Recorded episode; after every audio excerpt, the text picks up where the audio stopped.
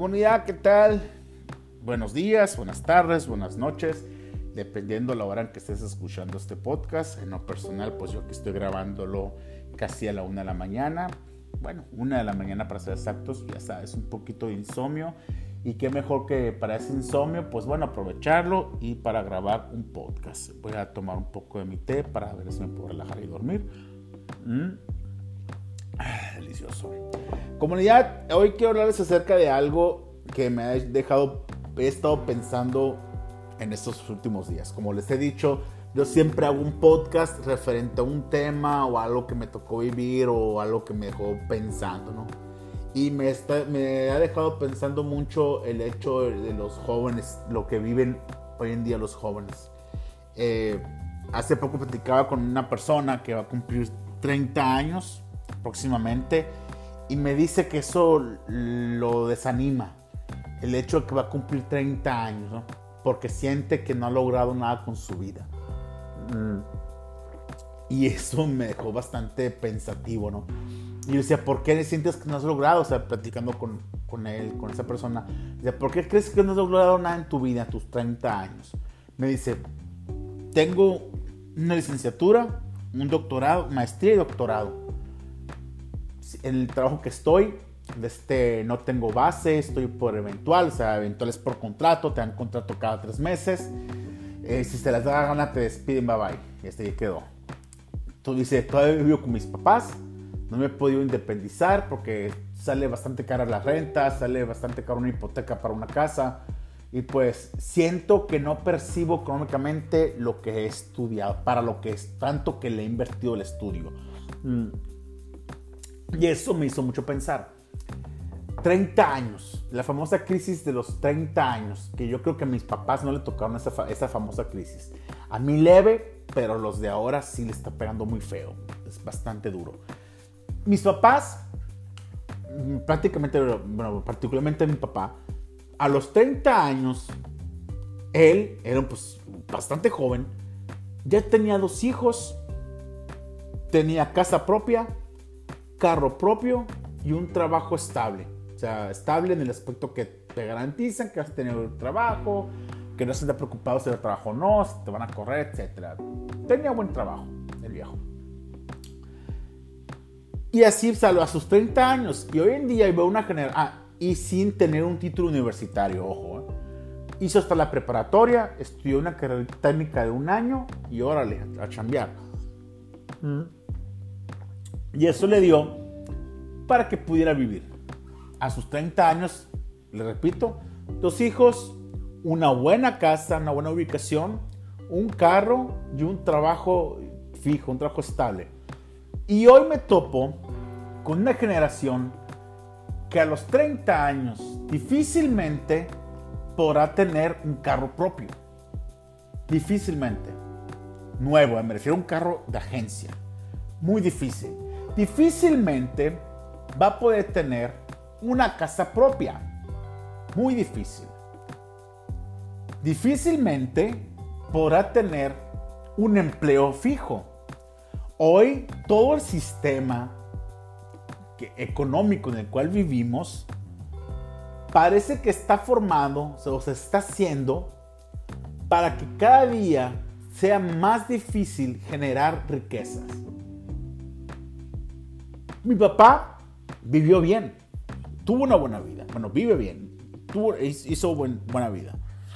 Yo, gracias a Dios, puedo decir que puedo vivir un poco mejor, un poco mejor que mi papá. Me tocó un poco mejor de suerte que mi papá. Vivo algo mejor. Y mi generación, los, los X, generación X, vivimos un poco mejor de como vivieron nuestros papás. Ojo, sin tanto estudio, ¿eh? O sea, a lo mucho mi generación llegó a universidad. Raro el que hizo maestría, algo así, ¿no? Ahí nos quedamos universidad, muchos ni eso. Pero veo esta generación que se los puedo firmar o asegurar, siendo tal vez un poco pesimistas, va a ser la última generación que va a poder decir, bueno, que no va a poder decir que es más rico que sus papás, que hizo, que generaron más riqueza que sus papás. Y eso está bien canijo, ¿eh? Está muy feo, está muy duro, está, es un shock de realidad cañón. Y es para que los muchachos se pongan a pensar qué va a pasar con su futuro.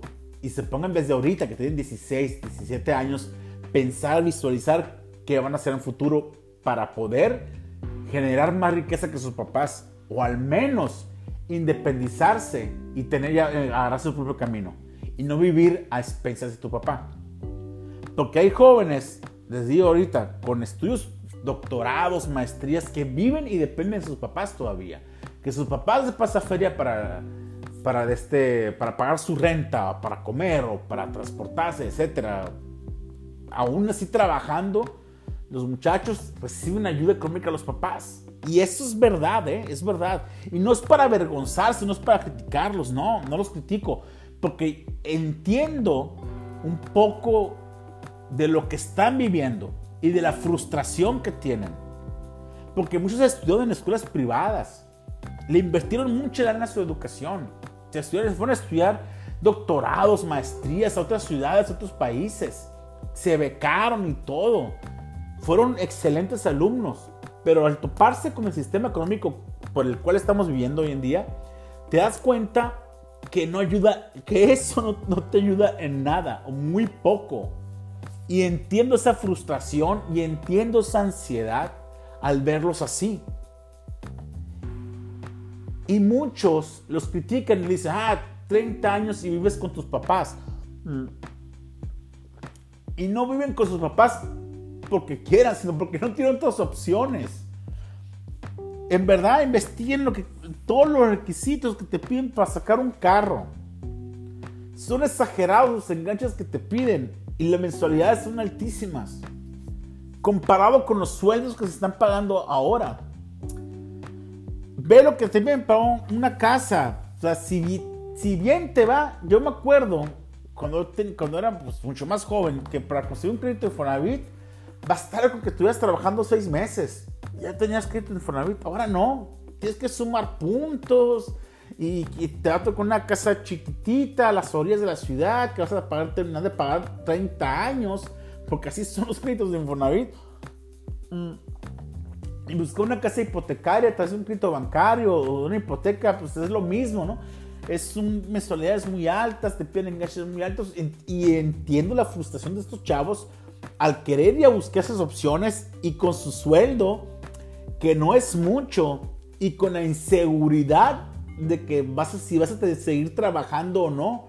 Porque estás en un lugar que te contrata cada tres meses y a los tres meses te, despiden sin seguridad social, sin prestaciones y ojo, ¿eh? O sea, esta generación es la generación que tiene prohibido enfermarse o tener un accidente.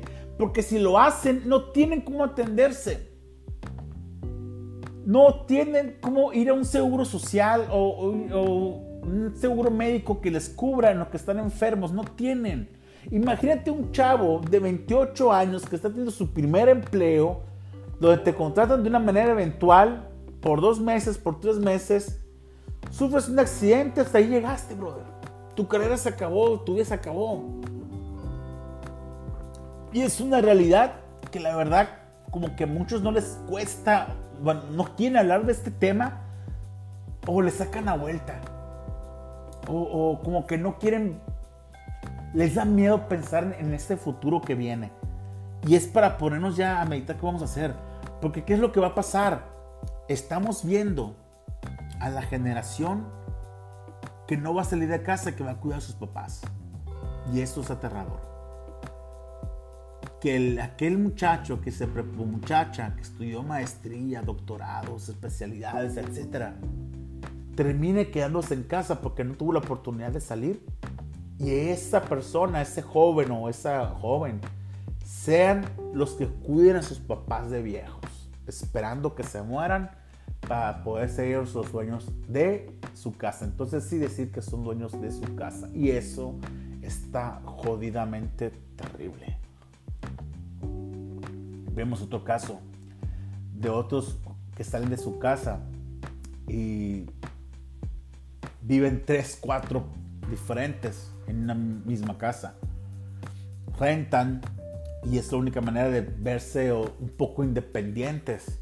Los roomies, famosos roomies, que a veces eh, veo que eso como que es una moda. Como que muchos presumen, mi roomie, oh, es que es mi roomie, pero no se dan cuenta que no tienen nada. O sea que, ay, qué hijo de su madre. O sea que esas, esos chavalos que han visto como un modo de vida muy cool, muy onda, muy millennial, muy, muy sentinelas, así, centenias, de que, ay, tengo mis roomies y acá es un espejismo eh, es absurdo. Es, una, es un estilo de vida que únicamente estás tirando tu dinero y tu tiempo cada mañana. Porque no están teniendo nada propio.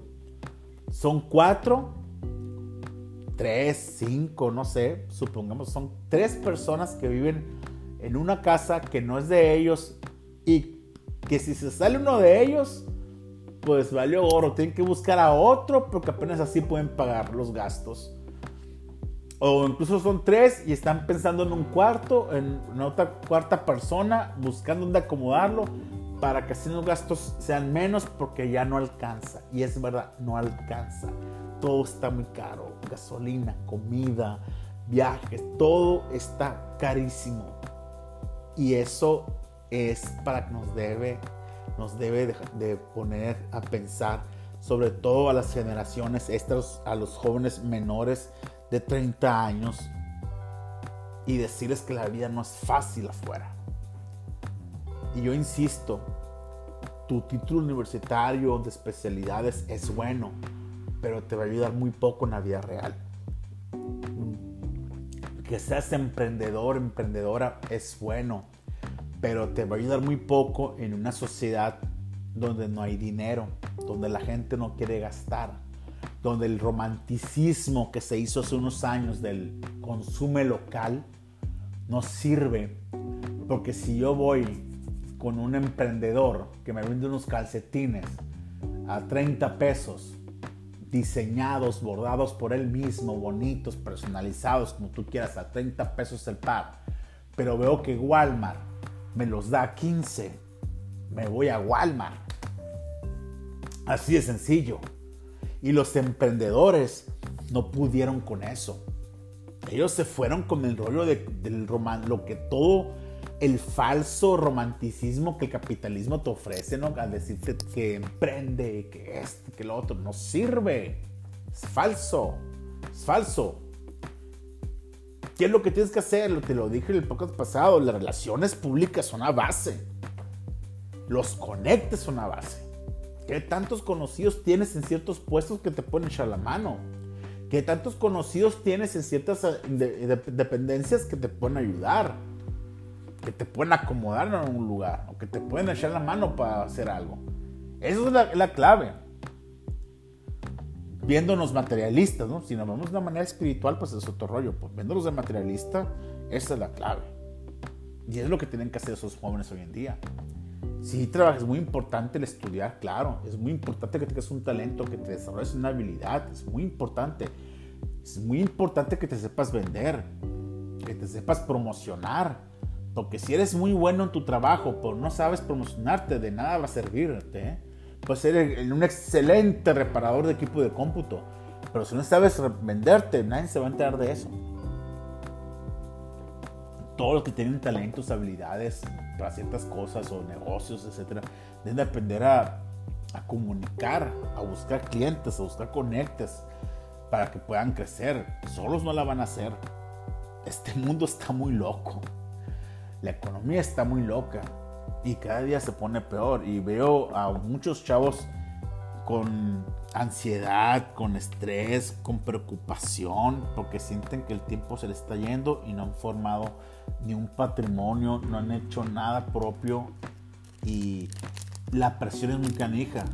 La presión a estos chavos de ahora es que quieren ver resultado por todo lo que han estudiado. Quieren ver monetizado sus todo lo que le han invertido en educación y no lo están viendo. Y eso es preocupante. El sistema económico y educativo de México debe de cambiar. Debe de cambiar la manera en que te califican. Debe de cambiar la manera en que, en que te dan las, carreras, las universidades, no deben de calificar la memoria, sino deben de calificar lo bueno que eres para lo que estás estudiando, lo talento o el don que tienes para lo que, estás estudiando. Pero pues bueno, esperemos que suceda ese milagro y mientras jóvenes pues échenle ganas, que el mundo está loco. Mi nombre es Rob Reyes. Me encuentras en todas las redes sociales como arroba soy Rob Reyes. Ahí estoy a tus órdenes para cualquier duda, comentario sugerencia. Que tengas un excelente día. Bendiciones. Bye bye.